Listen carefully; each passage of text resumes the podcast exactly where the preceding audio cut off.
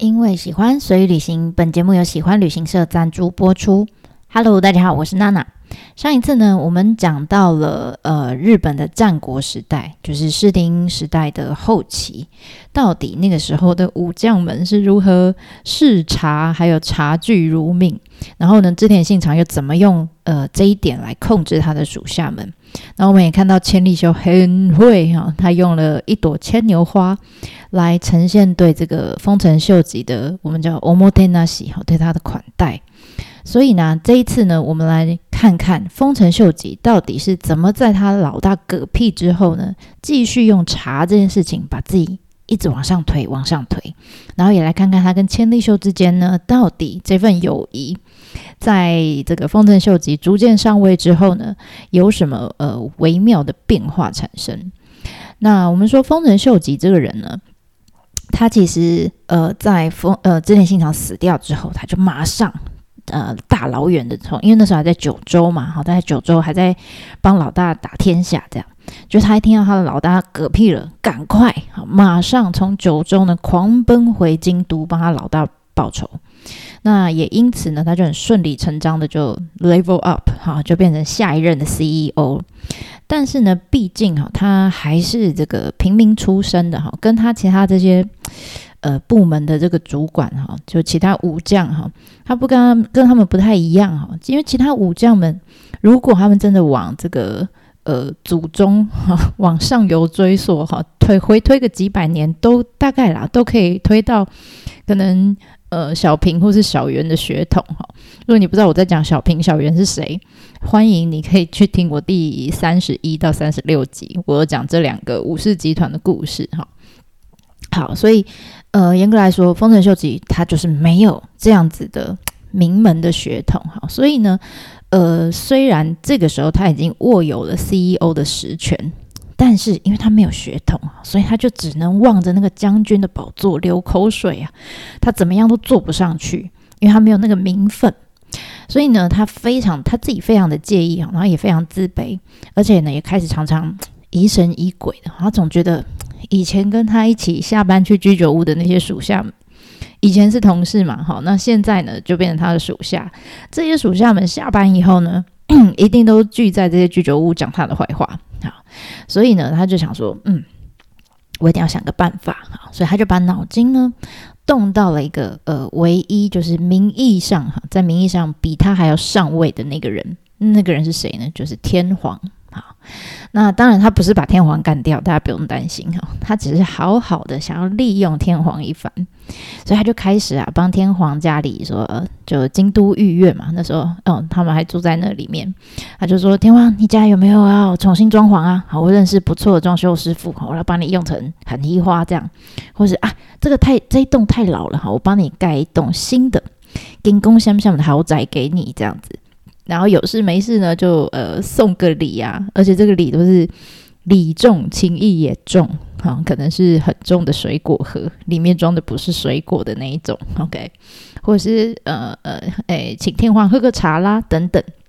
总之呢，他就是极尽所能的这个想要拉近跟皇室的距离，那为的是什么？当然就是希望皇室可以帮他撑腰，好，然后让他这个他算是没有血统背景的这种野生 CEO 可以看起来更体面一点。那他这样子对自己来说，他也是觉得他这样可以在这个其他的属下面前呢，比较可以抬头挺胸一点。那所以他为了讨好这个呃天皇，那个时候天皇是正清挺天皇，他为了讨好这个天皇呢，他就决定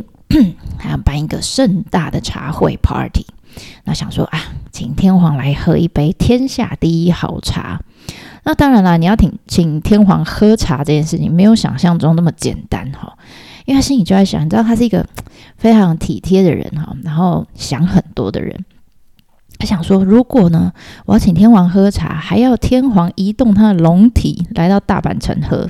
未免也太没诚意了哈。所以他就说：“天皇，你等等哈，你等等，我帮你准备这个茶会。”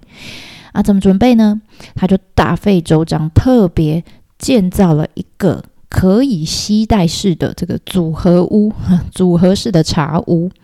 然后而且是黄金的黄金茶室这样子，然后呢就把它这个准备要搬到京都寓所里面来，让天皇呃有个惊喜这样子。那当然了，从从这个上呃茶屋的旁边是贴金箔，到茶具是黄金的等等，好，反正就是极致移花就对了。那负责泡茶的人当然就是千利休啊，他的好妈吉嘛，对不对？那但是有个问题哈，因为千利休的名字哈，其实他本来不叫千利休，他叫千宗义。那他其实身份上面这样的名字哈，他身份上就是一般的商人啊，就庶民老百姓的名字哈，所以。以千利休的身份，其实他是没有办法进到这个呃呃天皇住的这个皇宫里面的。那怎么办才好呢？没关系，没关系。天皇就说啊，这样子啊，那没关系啊，我赐给他一个呃，他们叫居士的号就对了，叫立修啊，就这个名字的由来了。然后现呃，我赐给你一个这个居士的号，你就可以进去了，啊，你就可以进来了。虽然这逻辑我真的没办法接受，就改个名字就可以进来，不还是那个人吗？Anyway，反正立修这个名字呢，就是为了哈这一次可以让千利休进到京都寓所里面去办这个 party。好，那这个 party 叫禁中 party，就是严禁的禁，禁止的禁，就是因为这天皇家族才能进来的地方嘛。好啦，那所以在这边办办的这个 party 呢。呃，这个千利休的名字也改好了啊，然后呢，黄金茶室也也完成了啊。那果然，这个天皇在这金宫香飘的茶室里面，心情就大好哇，真是太漂亮了这样。所以茶会之后呢，你看千利千利休名字也改了哈，所以他就变成理所当然，大家都知道哇，他是帮天皇泡茶的那个那个哈。所以呢，大家就就封他为茶界第一大网红啊，那时候叫茶头了，天下第一茶头。那当然，丰臣秀吉呢，也因为这样子呢，他就得到天皇赐给他的信。他呃，这个丰臣这个信也是天皇赐给他的。那除了信之外呢，天皇呢还任命他叫官白，哎，就是给他一个官啦。这个官其实是在呃天皇成年的天皇身边辅佐他办一些事情的一个大臣，就对。然后一个还不够，隔年又再任命他叫太政大臣。也是一个官位，哈，类似可能行政院长这样子。总之呢，当时的天皇啊，除了大概除了协统之外，哈，其他能能给他什么就给他什么，好，所以丰臣秀吉其实呃花了很多力气在皇室的的的身上这样子。那但是呢，以现在。我们常听到心理学的一些名词，对不对？好，我觉得丰臣秀吉哈，像他这样这么呃懂得察言观色哈，他知道身旁朋友各个朋友的不同的需求，然后呢又很贴心的人，我觉得他一定哈，以心理学来说，一定是高敏感族群 HSP，因为这样子的人才会这么呃注意到这么细微的东西。那但是这样子的个性其实有缺点啊，有优点也有缺点啊。因为在皇室的呃支持之下，虽然呢，丰臣秀吉他身上多了好几张这个不同 title 的名片嘛，哈，所以呢，他就感觉比较嗯，好像呃怎么讲，做的比较稳了哈，比较不这么怕他以前的同事们，以前的同辈的同事们呢不听他的话。那但是随着他整个权力跟权势的扩张，哈，他那个疑神疑鬼的个性。还是一样好，而且呢越来越严重，甚至呢连之前在牵牛花茶会里面哈，这个跟他 妈吉妈吉的那个千利休，其实他对千利休他也开始觉得 有点怪怪的，好开始怀疑他，因为毕竟哈千利休的年纪以年纪来说，其实他比丰臣秀吉还大，而且他以前也是。他跟丰臣秀吉一样嘛，都是织田信长下面的人，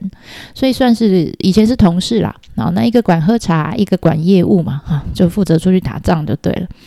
那但是今天呢，丰臣秀吉升官了，变成 CEO 了。那这个好妈吉呢，还是他下面的人，但是他年纪比较大，算老臣呐。所以啊，千利休其实他也没在客气的，他觉得啊，我们以前都这样讲啊，对不对？好，我们直接有什么有话直接讲的，所以他该批评的、该呃想要表达的，他都没有在客气的。所以呢，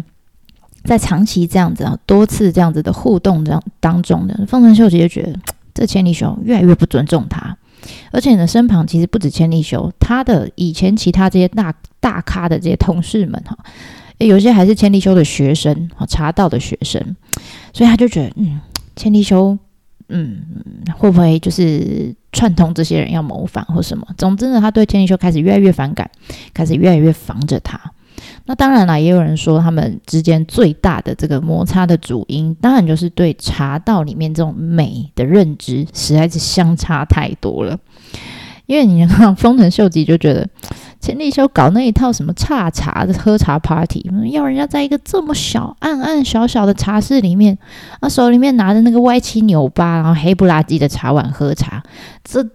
这一切一切实在太憋了哈！喝茶 party 就是要开心啊，应该要把这个茶室搞得这个奢华一点。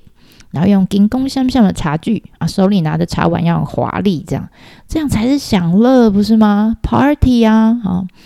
那千利休也当然也知道这一点了，哈，他知道他的喜好，所以。他曾经哈，就是为了，呃，他也曾经为了丰臣秀吉想说，好了，你这样这么不喜欢黑色的茶碗哈，不喜欢黑乐烧，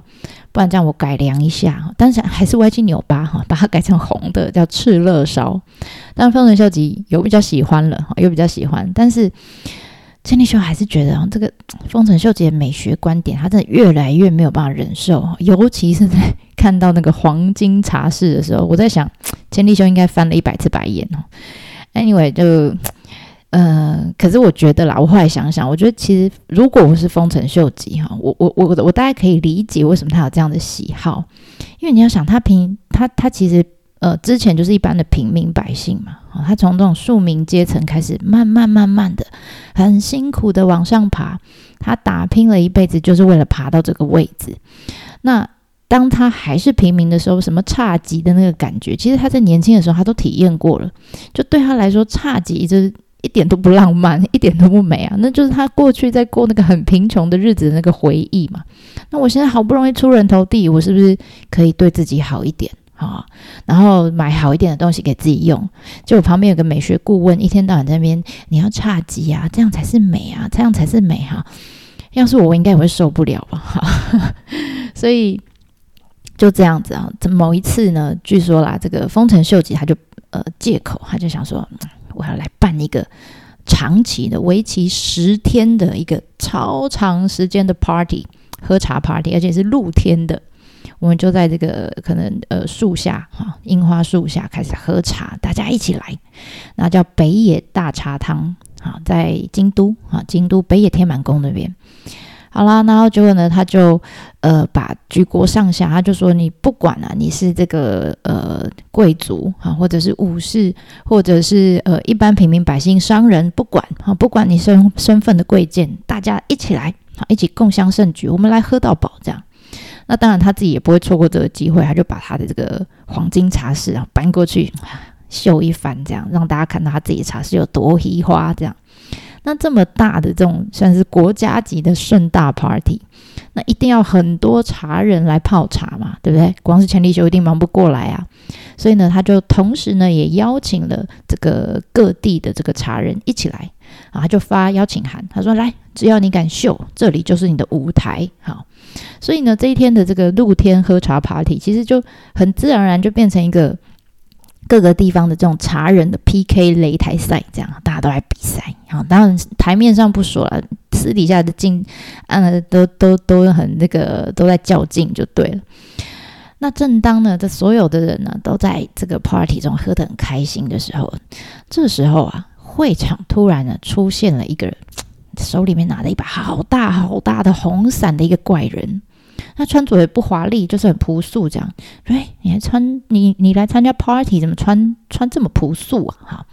然后呢，而且他手里拿了一把好大的大红伞，所以大家就想说，哎，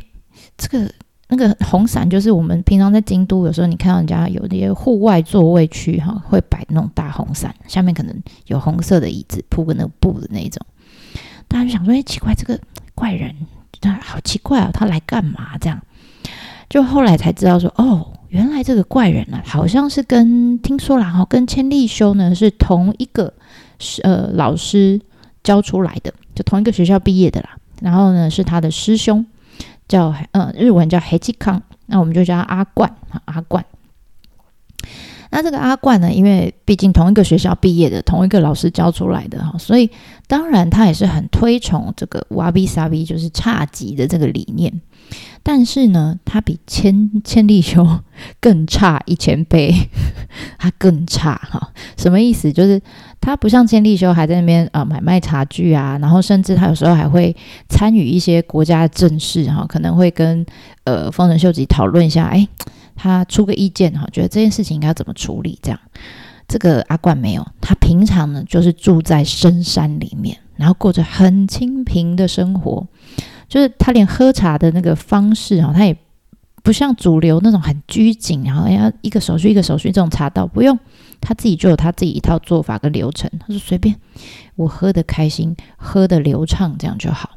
然后他也不用那种很贵的茶具哈。他说呃他在家里煮水的那个壶啊，可以可以拿来泡茶，也可以煮饭哈，也可以洗东西，也可以煮菜，反正他要干嘛就用这个壶而已。他只有一个壶。